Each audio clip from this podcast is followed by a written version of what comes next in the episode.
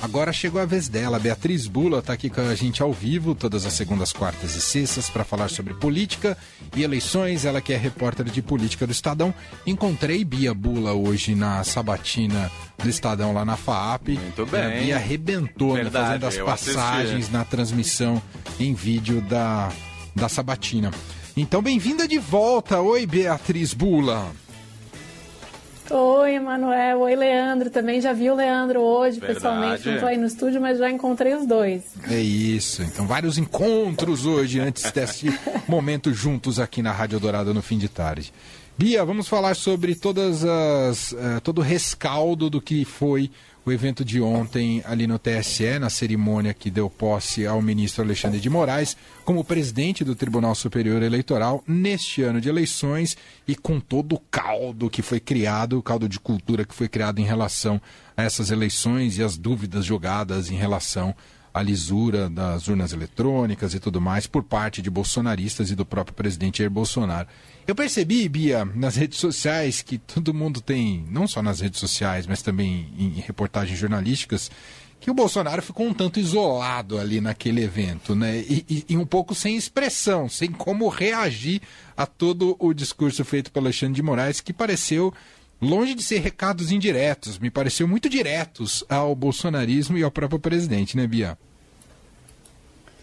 Muito diretos, Emanuel. Assim, foi, foi o evento da estreia da campanha eleitoral. Foi esse, apesar de, em tese, não ter a ver com a campanha propriamente dita.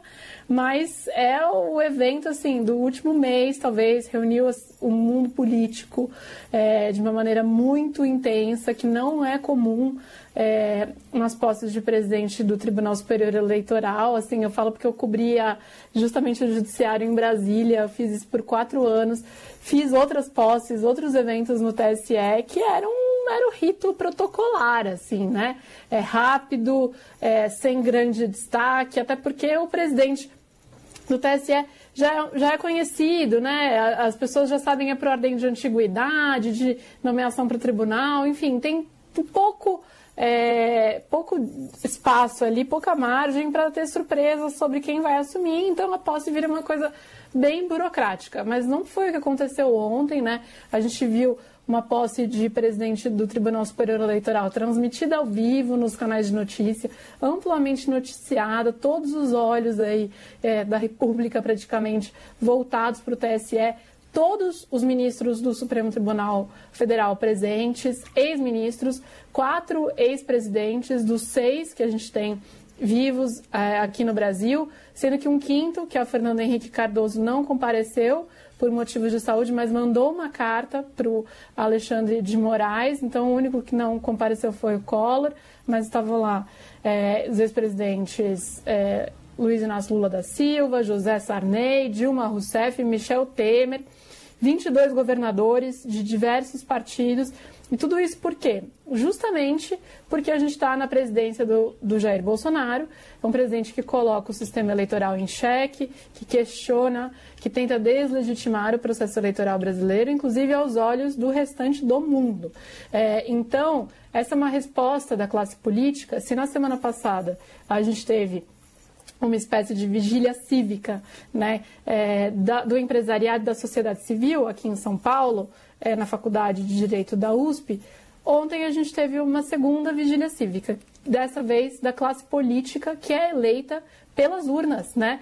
É, inclusive o Bolsonaro também foi, mas ele as critica. Então é como se fosse um respaldo muito grande é, de todas as pessoas que estavam ali na plateia ao atual sistema eleitoral e também é, ao próprio Alexandre de Moraes. Então os candidatos pararam né, a, a, a campanha e foram para Brasília. Brasília, que essa época do ano, agosto de ano eleitoral, é super esvaziado, não tem ninguém lá de político, justamente porque é época de fazer campanha. Os políticos voltam para suas bases, os ministros que vão se candidatar já se licenciaram, já estão fora de lá. Os próprios ministros no cargo acabam viajando muito para ajudar a fazer campanha para o presidente quando é ano de reeleição como esse. Então a gente viu uma Brasília lotada, um plenário do TSE lotado e não é sem motivo. E na verdade quem cultivou essa situação foi o próprio Bolsonaro, que estava assim muito desconfortável. É, ele passou boa parte do tempo é, olhando para o horizonte, assim, né, como se ele não estivesse olhando para lugar algum. Sentados bem na frente dele estavam o ex-presidente Lula, que é o principal adversário do presidente Bolsonaro na disputa pelo Planalto nesse ano, a ex-presidente Dilma, né, o presidente Bolsonaro que faz uma série de ataques ao PT, o ex-presidente Temer, também o ex-presidente José Sarney. Aliás, essa cena foi curiosa, né? Porque é, de todos os climões da posse de ontem, que eram vários, um dos principais era o encontro de Dilma e Temer. É, e justamente ali é como que ia se dar. Eles não se cumprimentaram é, e sentaram, então eram quatro cadeirinhas para os ex-presidentes, bem na frente né, do, da tribuna ali, onde estavam sentados os ministros do TSE, o presidente da Câmara, o presidente do Senado, também o procurador-geral da República, Augusto Aras, e o próprio presidente Jair Bolsonaro. Então eram quatro cadeirinhas, e aí não estava por ordem de antiguidade, ou seja, quem assumiu a presidência primeiro. Estava assim, Dilma numa ponta, José Sarney, Lula e Temer na outra ponta. Então, assim, Sarney e Lula separando os dois, Lula ficou conversando aí no pé do ouvido com o Temer, também uma situação bem é, curiosa, né? Afinal de contas, o PT é, é rompido com o Temer por conta do impeachment, que os petistas chamam de golpe. É, a presidente Dilma recentemente trocou aí farpas com o Temer públicas, né? É, mas o Lula, ali, muito pragmático numa campanha reeleição, chegou no plenário abraçando os ex-ministros do Supremo, o, o Sepúlveda Pertence, que já foi advogado dele, cumprimentando todo mundo, sorrindo, numa num estilo bem de candidato e um candidato que já foi presidente por oito anos, portanto, conhece muitos daqueles personagens ali e transita com tranquilidade.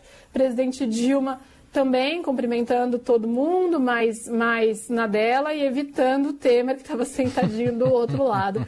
E atrás deles, aí mais curioso ainda, todo o primeiro escalão do governo Bolsonaro, incluindo Ciro Nogueira, né, ministro da Casa Civil, é, que tem ajudado o presidente aí em, nessas críticas por exemplo, a manifestação feita no 11 de agosto, na semana passada, né, que ajudou o Bolsonaro a atacar os organizadores da Carta pela Democracia. Então, tudo assim, realmente foi uma cena de filme.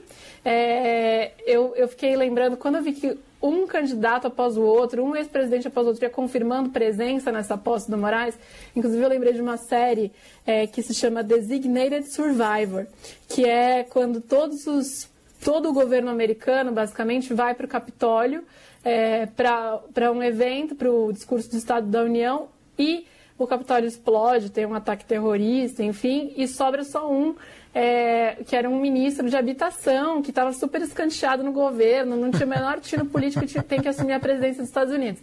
Quando ia todo mundo para lá, eu falei, gente, protejam esse prédio, né? Porque tá a república toda aí, congresso. República reunida. É. Mas, exato. E, e inclusive os que se pretendem presidentes desse ano, né? Não estava lá só o Lula e o Bolsonaro, estava também o Ciro Gomes, a Simone Tebet, também em sinal de respeito às urnas, ao processo. Os candidatos sabem que de nada adianta pedir voto é, se o processo eleitoral não for visto como legítimo pela população. E se os árbitros desse processo, ou seja, o Alexandre de Moraes, que será o presidente do TSE durante as eleições, também tiverem com a sua é, credibilidade questionada, que é o que Bolsonaro tenta a todo tempo fazer. A campanha do Bolsonaro achou que era melhor ele ir do que não ir, ou seja, né, melhor ele estar lá de cara amarrada do que romper de vez essa ligação, mas o fato é que o Bolsonaro ficou com a testa franzida, assim, o, o cara, famoso cara de tacho.